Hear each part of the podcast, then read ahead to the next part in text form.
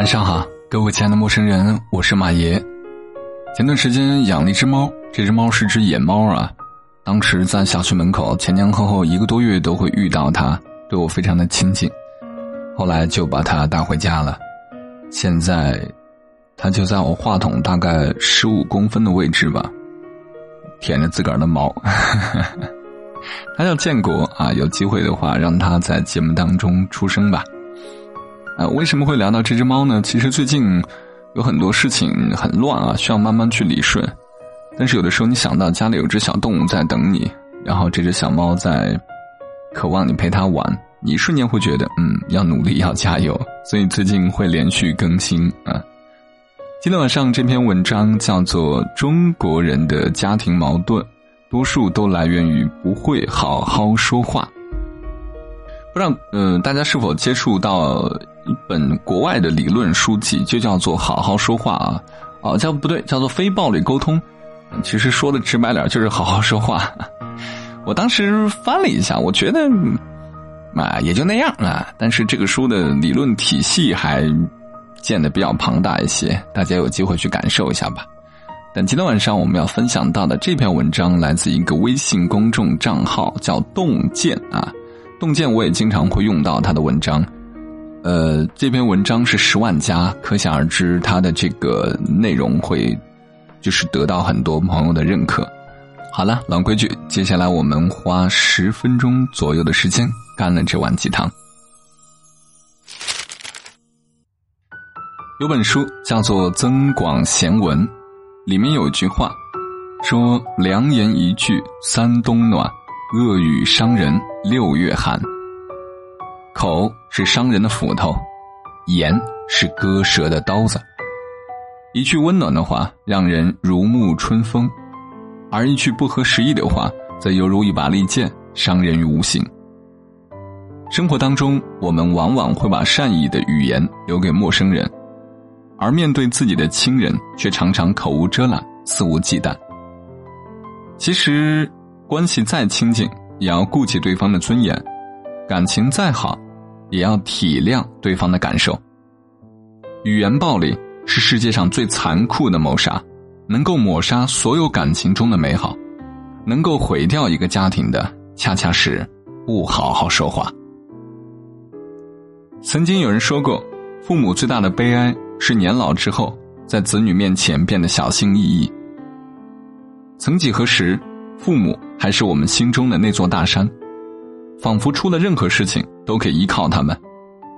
可是现在，他们的身影却变得越来越矮小，那座大山似乎失去了往日的生命力。记忆当中，他们神采飞扬，大声说话，现在却在我们面前说话变得唯唯诺诺。开始小心翼翼，甚至有的时候，我们无意的一句话，却成了刺杀他们的一把匕首，而且刀刀致命。有一个新闻是这样说的：有一天，一位老太太在儿子房间里找报纸，恰好碰上儿子回来，儿子刚好谈砸了一桩业务，心情不太好，看见母亲在自己床上摸索，便生硬的说了一句：“妈。”你没事在自己房间好好待着，别到处乱走。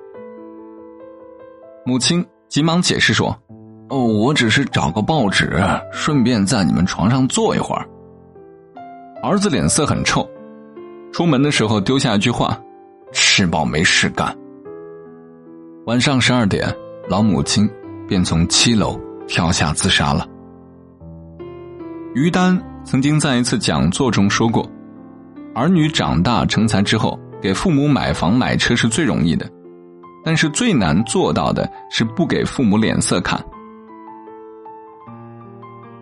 孝心其实分很多种，最浅薄的孝心就是给予父母物质上的帮助，而最难的孝心，就是从精神层面出发，做到尊重父母，从心里去呵护父母。一个成年人最大的孝顺就是。让父母脸上充满笑容。在家庭生活当中，如果不好好说话，很容易造成孩子性格缺陷。在很多中国式家长的心中，一直崇拜“棍棒底下出孝子”习惯性的打压，经常恶语伤人，却毫不自知。很多大人眼中，孩子的沉默、隐忍、恐惧、讨好，便是他们眼中的懂事。国民演员宋丹丹曾经也是典型的中国式家长。宋丹丹和巴图一起参加一档综艺节目，本来是难得的母子欢聚时光，但宋丹丹却在节目当中不停的吐槽儿子巴图。看到别人的孩子为大家做早餐，宋丹丹说。我生了一个废物，啥都不会干。你看看人家，这样的话语是不是很熟悉呢？经常会听到的一句话就是：“你看看别人家的孩子。”童话大王郑渊洁曾经说过：“真正毁掉一个孩子，就是让他当众出丑，当着外人的面损他、贬他，让他无地自容。”你经常数落孩子的缺点，不如找到他的优点加以鼓励。让他尽早体会到成功的感受。数落孩子不仅不会改变，还会影响感情。经常夸赞孩子，孩子能力越来越强，父母也会很开心，彼此之间也会越来越亲密。俗话说：“良言暖心，恶语伤人。”千万别把最恶的话说给最爱的人听，别让嘴巴成为伤人的利器。把握好与家人相处时说话的分寸。越是亲近的人，我们越要好好说话。爱，就是从好好说话开始。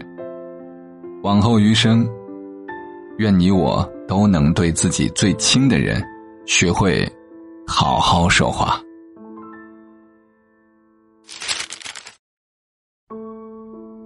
感谢大家花了大概七分钟左右的时间啊，干了这碗鸡汤。这篇文章我总体上是非常认可的，就是好好说话。其实父母有的时候无形当中的言语真的会伤到孩子。然后呢，实话说，孩子的这种认知和理解是比较简单的，所以他会很快给你一个错误的回应，他会觉得你伤害到了我，于是我要去体现出来。而这种错误回应呢，又会让父母就是收获到错误信息，会认为自己的言语可能还不够的凶狠，于是会讲更难听的话。这种恶性循环，我小的时候其实，呃，对，不太想去回忆这些事儿了。简单的一句话就是，是在一个充满着，嗯，不好的情绪当中去长大的一个孩子啊。但是我的一个，就是并没有变成你们所认为那种坏孩子的核心因素是，我接触到了就是家庭之外的书本呐之类的一些东西，让我建立了自己的一些价值观，这个很重要啊。所以我并没有成为你们想象当中的那个坏孩子，但我依旧觉得我的性格当中有很多因素是受到曾经这种家庭环境的影响的，啊，比如说对于这种，呃，人情世故非常非常的不喜欢，甚至是厌恶到了这种程度了。然后在很多讲话的时候呢，啊，不是很注意到别人的第一感受啊，尤其是在工作之余啊，工作的时候呢，脑子转的会非常非常的快，但是工作之余我就是我，就是无所谓对错好坏啊。但是有一点我想讲一下，就千万不要把呃交往过正了，这个我比较担心。就很多家长看完这个文章说：“哎呀，那我不能再骂孩子了，我不能再指出他的问题，我要夸赞他。”这就交往过正了。为什么呢？因为赞美式的教育会出现一个很头痛的结果，就是孩子的抗压能力比较弱。前两年其实很多九零后初入职场都不太适应啊，不太习惯，因为这代人其实就当年受到这种赞美式教育蛊惑的家长培养出来的。会觉得孩子就得呵护是吧？不能饿着孩子，然后就是女孩子要富养啊，诸如此类的理论，在九零后家长当中是非常非常在常见的。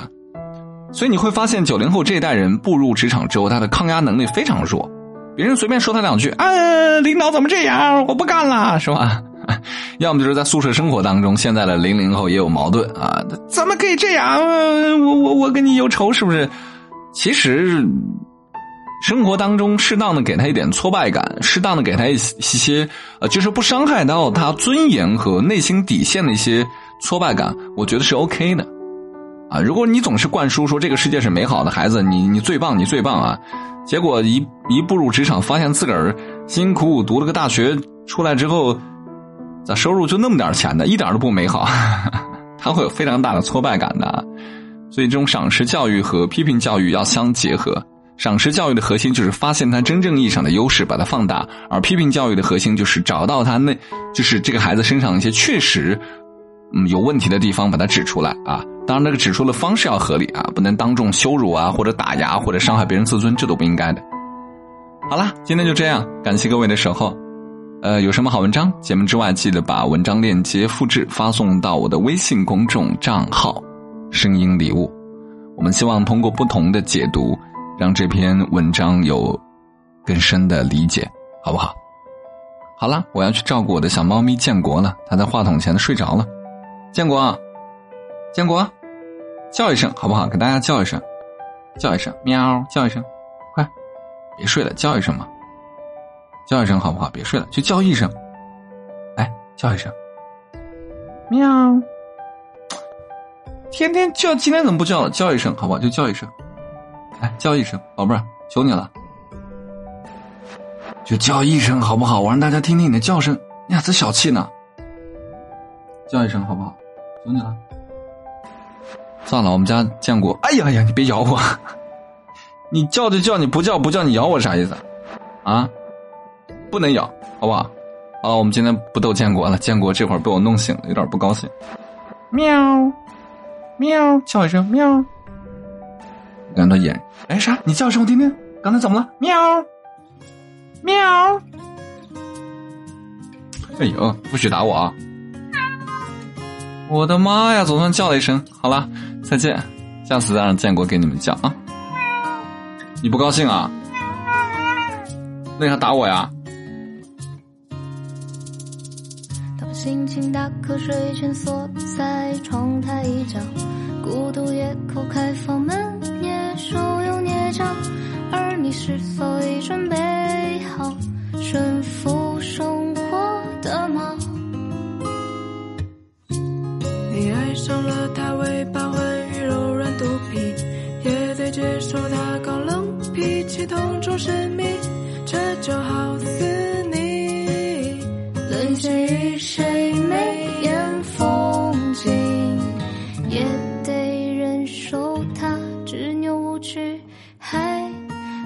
风情。恋爱本该是惬意又恰好的浪漫，就像与他躺在安稳的傍晚。可生活也总有些些不耐烦，比如下班迎接你，涂鸦地板。所以谈恋爱前不如先养只猫。若你都没有办法把它照顾好，又凭什么叫嚣要陪谁知道天荒地老？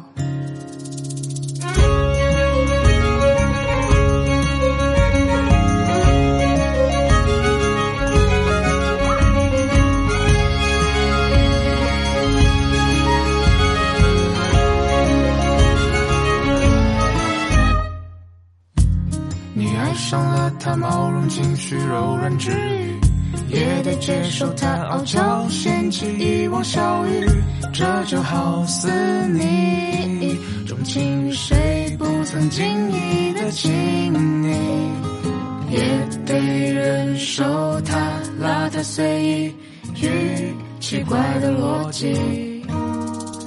恋爱本该是一场不期而至的相遇。就像台阶旁邂逅他的惊喜，生活难免仓促而又预料的分离。哦哦，所以谈恋爱前不如先养只猫，好提前感受现实原本的样貌，满地心事打包，收拾一无牢骚，